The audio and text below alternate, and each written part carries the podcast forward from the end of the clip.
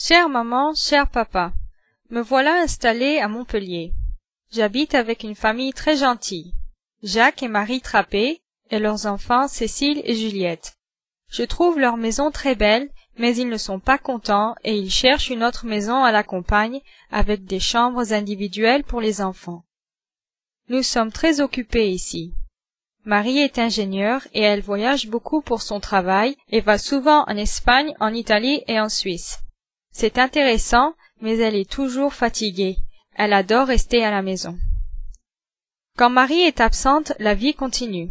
Jacques prépare les repas, et Cécile, Juliette et moi, nous aidons avec les autres travaux ménagers.